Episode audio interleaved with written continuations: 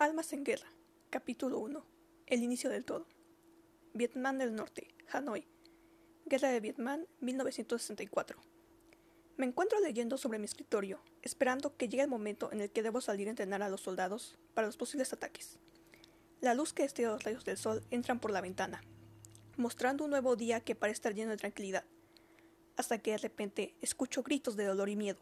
Me apresuro a salir y en el pasillo me encuentro a mi líder, Bonu Nguyen Hiap, que viene corriendo hacia mí. General Abernathy, prepara a los muchachos. Nos han bombardeado. Devolveremos el ataque, me dice. De inmediato, señor, le contesto. Corro rápidamente al campo a preparar a los muchachos para el contraataque y a preparar los, dos grupos que me pidieron, los cuales irán al sur a hacer un ataque. Llego al campo y ellas se encuentran todos soldados que conforman nuestro ejército. Buenos días, muchachos. Saludo.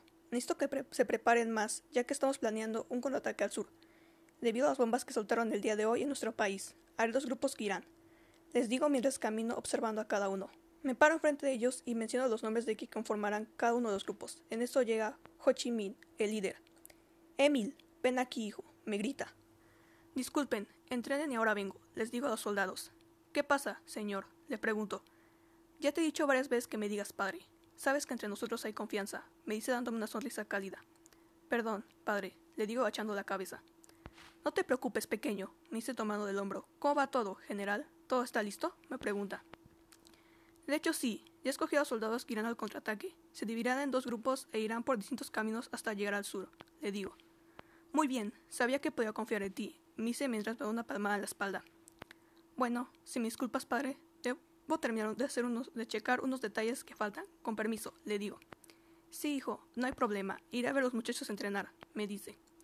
Me retiro de ahí hasta llegar a la oficina y recuerdo cómo llegué a este lugar, todo lo que tuve que pasar para estar aquí, cómo Ho Chi Minh me adoptó como su hijo y cómo cambió mi vida desde ese momento. Flashback, Hanoi, Guerra de Vietnam, 1955. Corrí por las calles con lágrimas en los ojos. Mis padres habían muerto, después de ser ejecutados por los capitalistas por ser parte y tener ideas comunistas. Estaba solo, totalmente solo, sin nadie. Pasé días escondiéndome entre los escombros de los edificios y casas que habían sido atacadas por el sur. Allí estaba yo, con tan solo diez años, sin padres, hambriento y con frío debido a los climas del lado noviembre. Días pasaron, uno tras otro, hasta que un día escuché ruidos y voces entre aquellos escombros donde me escondía. Temiendo lo peor, me resigné a morir. No tenía nada ni a nadie, estaba hambriento, sediento, muriendo de frío. Estaba más muerto que vivo, así que esperé mi muerte, aquella que me llevaría con mis padres.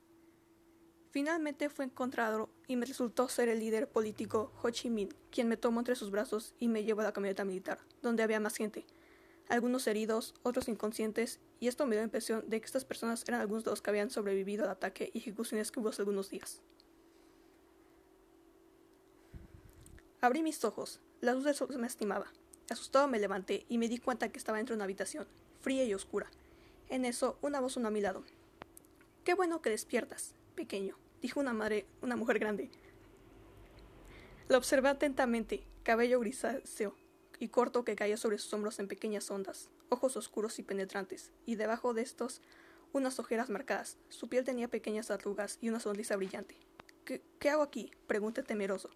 Fuiste rescatado por los soldados del campo general del norte, me contesta brindando pequeña sonrisa. ¿Y qué nos harán? le pregunté.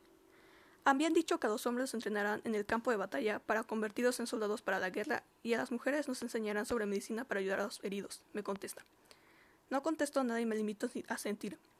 Cuando de repente abren la puerta y ahí puedo ver a unos soldados que me toman y llevan al campo. Y me encuentro entre varios muchachos, la mayoría mucho mayor que yo, y por un momento me siento intimidado ante dicha situación. En eso, entra un general al campo. Es alto, con cabellos negros cortos y lacios, cejas pobladas y un bigote cortado perfectamente. Sus ojos grises nos, observan al entrar y grita con voz fuerte. Soldados. Me presento, soy el general Harrelson, y ustedes están aquí para ser entrenados, y en un futuro ser unos fuertes soldados que lucharán por la victoria de, Vietnam del Norte, dice mientras camina y nos observa a cada uno de nosotros. Todos sentimos y empezamos a hacer los ejercicios con el general Harrelson. Todo iba bien, hasta que no pude hacer un ejercicio. ¡Qué estúpido pequeño Squinkly! ¿Qué estás haciendo aquí si no puedes hacer un ejercicio tan fácil? ¿Cómo por qué te mandaron aquí? Debería castigarte por no hacer ejercicios como se te ordenó. Me dice hasta que la voz de alguien interrumpe. Basta, Harrelson. Es un niño. Déjalo en paz. No le exijas demasiado. Le dice la voz de Ho Chi Minh y se voltea hacia mí y observa detenidamente. Me llevará al niño conmigo. Sigue con tratamiento tranquilo. Me toma del hombro y me conduce hacia las afueras del campo. ¿Cómo te llamas, pequeño? ¿Por qué estás aquí solo? Me dice mientras me mira. Mi nombre es Emil y pues... me quedo callado un rato. Eh, pues mis padres, le digo bajando la mirada. ¿Te abandonaron? Me pregunta. Eh, sí, pero no como usted piensa contestó haciendo círculos con mi pie sobre el piso. Ellos murieron, dijo finalmente sintiendo las rimas sobre mis ojos y bajando la mirada hacia mis zapatos. Ven acá, pequeño, me estuvo entre sus brazos en un pequeño abrazo. Todo estará bien. Yo me haré cargo de ti. ¿Qué? Pregunté alzando mi vista para verlo.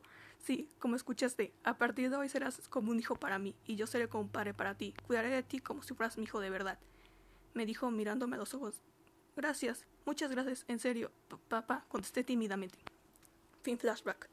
Salgo de mi trance y sigo trabajando en el contrataje que se hará en unos días, y debo estar todo listo para poder triunfar. Y no podemos fallar y nada malo puede pasar, ¿o sí? Vietnam del Sur, Saigon, Guerra de Vietnam, 1964.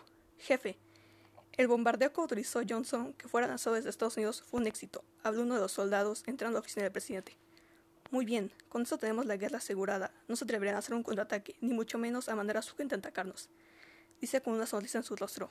No hay, nada, no hay que confiarnos, señor. Todo puede pasar. Dice antes de salir de su oficina. Ngo Dinh Diem, presidente de la República de Vietnam y líder de Vietnam del Sur dentro de la guerra. De edad joven, cabellos lacios y negros peinados perfectamente hacia el lado derecho, piel blanca. Todo parecía normal aquí, hasta que hoy se dio el anuncio de que habíamos conseguido un logro como país al lanzar un bombardeo al norte. Les importa más defender una absurda idea que defender a la gente de su país. Cosas de capitalistas. Algo que deben saber, que deben saber de mí es que no estoy de acuerdo con esa ideología, pero aquí me tienen, preparándome y entrenándome para participar en la lucha junto a otros soldados, los cuales iremos a vigilar a los del norte. Date prisa, Reynolds, vamos a llegar tarde al entrenamiento, me grita detrás de mí. Oh, vamos, Lerman, no quiero escuchar los tontos sermones del general. Hablando de lo importante que es defender estas absurdas ideas del capitalismo, le niego mientras doy pasos lentos hacia el campo. No es para tanto, Wax. Además, hoy, hoy escogerán a los soldados que irán al norte. Piénsalo como algo bueno para ti. Saldrás de este país que no te agrada ni un poco y podrás ser libre por un momento. Me hice, mientras paso un brazo sobre mis hombros. Para ti es fácil decirlo y irte así como si nada, Mike. Yo, yo aquí tengo a mi madre y a mi hermana. Cuando mi padre murió, prometí curarlas y protegerlas. Pero lo estás haciendo. Vas a ir al norte a investigar qué están haciendo esos tontos comunistas. Avisarán al líder y todo saldrá bien. Me insiste. Ya dije que, antes de terminar mi frase, me interrumpe el general. ¿Qué están haciendo aquí, muchachos? A entrenar. Deprisa, nos grita. Nos limitamos a sentir y obedecer sus órdenes, entrando al campo para empezar un nuevo día, un día que definitivamente será el comienzo de un cambio en mi vida.